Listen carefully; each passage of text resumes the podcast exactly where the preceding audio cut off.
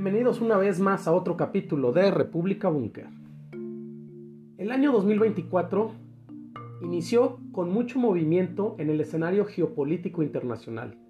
El serio riesgo de una escalada regional en Oriente Próximo, producto de ataques hutíes en el Mar Rojo, la dramática situación del conflicto en Gaza, Ucrania y el impacto significativo en la economía global y el giro que está teniendo la limitación de recursos y financiamiento por parte de los Estados Unidos y el futuro del grupo de economías emergentes conocido como los BRIC con los cambios políticos que se han dado en Latinoamérica abren un panorama lleno de política para este ciclo.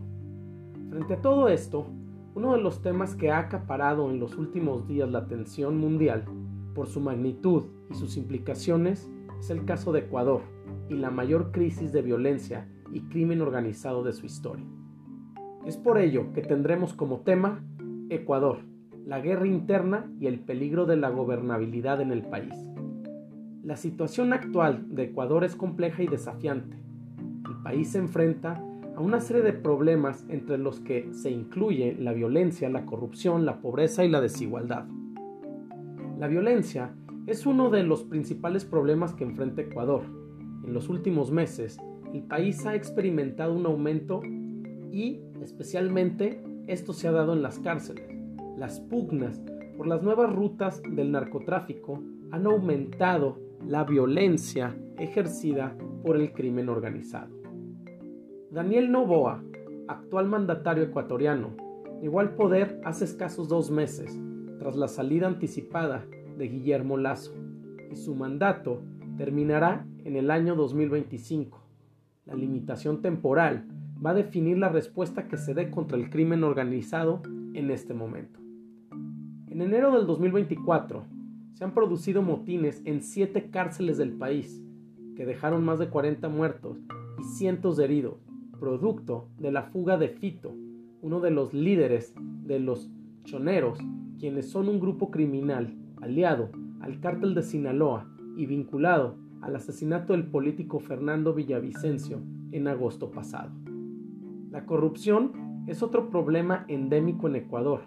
El país ha sido clasificado como uno de los más corruptos de América Latina. Además, la corrupción afecta a todos los niveles de gobierno y tiene un impacto negativo en la economía y la sociedad. La pobreza y la desigualdad son problemas estructurales en el Ecuador pobreza afecta a más del 25% de la población y la desigualdad es una de las más altas de América Latina.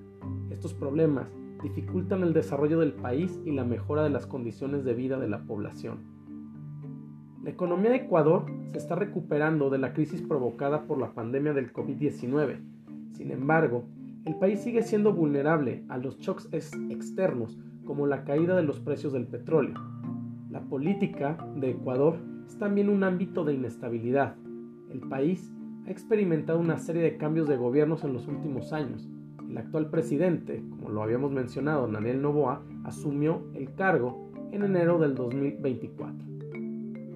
Ecuador se ha convertido en un punto clave, no solo para Latinoamérica, sino que poco a poco se fue catapultando como un territorio estratégico en las rutas de cocaína hacia los Estados Unidos y Europa, y donde los cárteles mexicanos y además la mafia albanesa usan al país para distribuir la mercancía. El modus operandi es el ingreso de la droga a través de las fronteras con Colombia y Perú, para luego ser transportada a los puertos de Guayaquil y Manta. Posteriormente desde ahí se envía a Estados Unidos y Europa en buques de carga, aviones privados y contenedores. En Ecuador, los cárteles mexicanos son los principales responsables del tráfico de cocaína hacia los Estados Unidos, lo cual ha aumentado significativamente el desplazamiento de personas, tema del que poco se habla, pero que no se puede ocultar dentro del escenario regional que vive Sudamérica. Si bien el gobierno ecuatoriano está tratando de combatir el narcotráfico, la tarea es difícil, ya que el país tiene una larga frontera y una débil presencia del Estado en algunas zonas, que ponen de manifiesto la debilidad del Estado en conjunto con décadas de políticas fallidas y un contexto internacional desfavorable, que han hecho que la entrada de los cárteles mexicanos se haya salido de control y por lo tanto la ola de violencia gestada por el crimen organizado haya disparado los índices de violencia y la situación de la crisis actual en Ecuador. La salida que propone el gobierno de Ecuador es limitar o al menos tratar de seguir las políticas de seguridad de Nayib Bukele en El Salvador, situación que si analiza extremadamente compleja pueda llegar a suceder, dada la geografía ecuatoriana y el poder que han demostrado tener los cárteles hoy en día. Lo que provocó esta escalada de violencia no se puede achacar solo al narcotráfico, sino a una red de problemas internos y errores políticos. La caída de los precios del petróleo, una de las principales fuentes de ingreso para el país, dio como resultado que se dieran condiciones deplorables para la vida de los ecuatorianos, provocando con ello el crecimiento de bandas delictivas como los choneros, los lobos o los tiguerones, y provocando el pánico a las cuales el gobierno declaró como terroristas. Los recortes presupuestarios a la policía, el ejército y el sistema penitenciario son parte del peligroso panorama que presenta actualmente Ecuador, pues esto no solo redujo la capacidad de las fuerzas de seguridad para combatir el crimen organizado, sino que el Estado perdió el control de las cárceles, dando como resultado que se convirtieran en el núcleo de operaciones del narcotráfico. El hecho que desde hace varios años se ha dado con la entrada al país pueda llegar a realizar sin visa, abrió las puertas para la penetración de la mafia albanesa desde Europa, favoreciendo con esto el lavado del dinero en Ecuador.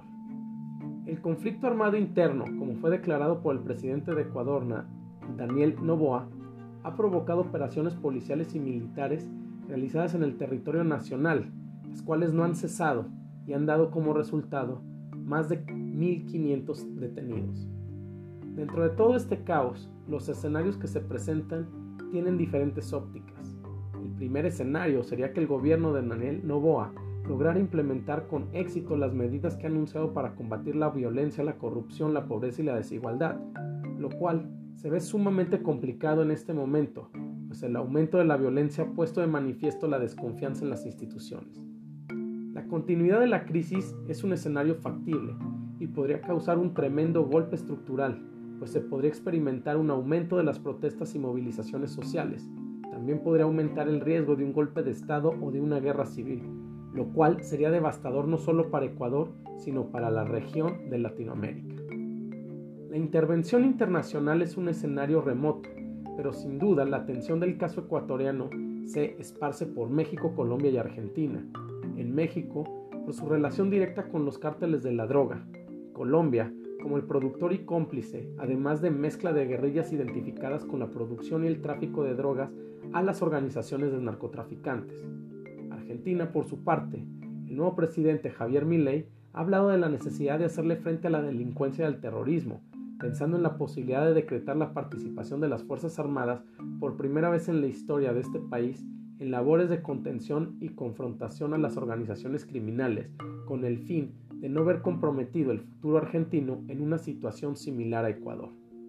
La crisis en Ecuador es un desafío complejo que requiere un enfoque integral, no solo por su impacto regional, sino a nivel global en un año crucial como lo es el año 2024.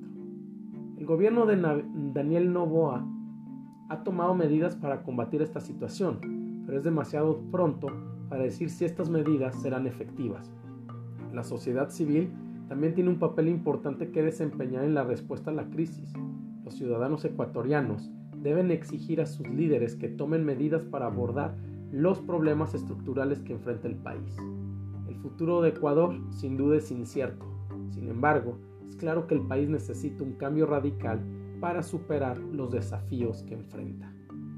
Muchas gracias por su atención y los esperamos en el próximo capítulo de República Búnker, plataforma geopolítica.